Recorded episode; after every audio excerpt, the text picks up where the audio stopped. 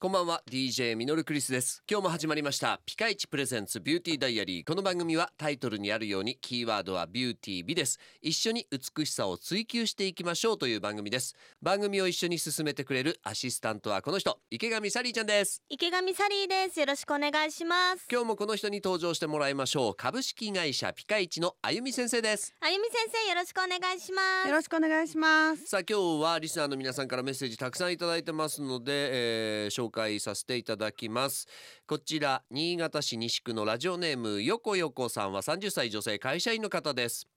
毎週末ゲレンデスノーボードを楽しみに行っているんですが紫外線での雪焼けと、うんえー雪が顔に当たり肌荒れがひどいですうん良いアフターケアを教えてくださいということですけどもあゆみ先生いや本当に荒れちゃいますよね。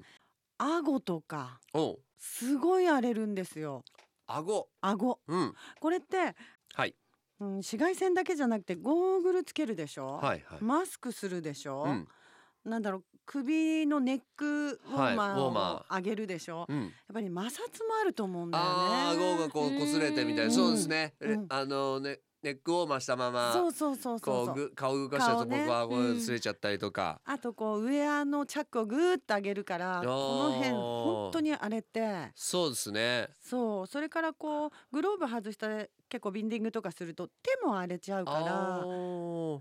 ぱりこう雪って荒れちゃうよねなるほど乾燥するしいいアフターケアを教えてくださいということなんですが、あのー、1にも2にもやっぱり保湿なんですよ、うんうん、しっかり保湿するほえ化粧水だけじゃないううんちゃんとクリーム